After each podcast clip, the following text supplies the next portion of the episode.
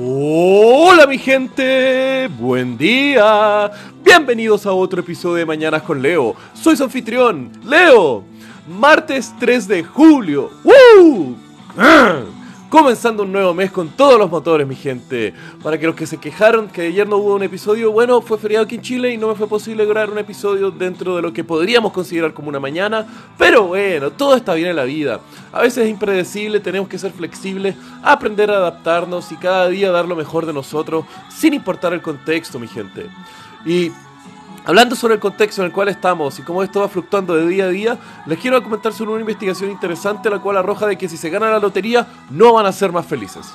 En los años 70, un grupo de investigadores de la Universidad de Yale, Brickman y Campbell, como el de la sopa, comenzaron a investigar sobre el comportamiento humano en distintas circunstancias y cómo éstas afectaban los niveles generales de felicidad de la persona.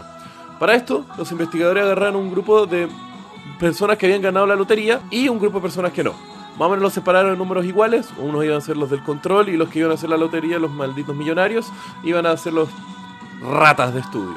El tema fue de que Brickman y Campbell estuvieron haciendo un seguimiento de cómo eran los niveles de felicidad percibidos por cada una de las personas en un momento desde que se habían ganado la lotería, un mes después, tres meses después, seis meses después y así sucesivamente para ir midiendo cómo la ganancia de toda riqueza de forma tan inesperada les había cambiado la vida.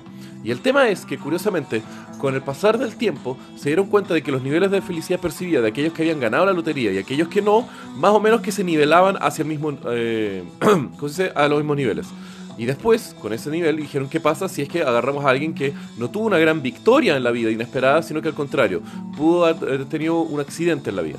Y entrevistaron también a un grupo de personas que habían tenido accidentes automovilísticos o de laborales y que habían lamentablemente terminado paralizados. Y llegaron más o menos a las mismas conclusiones, que con el pasar del tiempo, tanto personas desfavorables como favorables tendían a normalizar su situación y llegar a niveles de felicidad más o menos estables después del tiempo. A esto de aquí fue lo que se llamó adaptación hedónica o también conocido como la trotadora hedónica, que es más entretenido y cool porque es como que vas corriendo pero eventualmente no te mueves de tu mismo lugar independientemente de qué tan rápido o qué tan lento camines.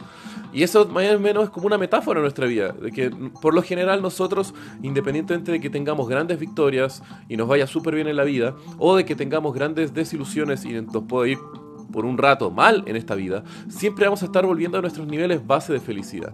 Y eso es lo que nosotros tenemos que estar focalizados en, hacer que nuestra base de felicidad sea lo más alto posible.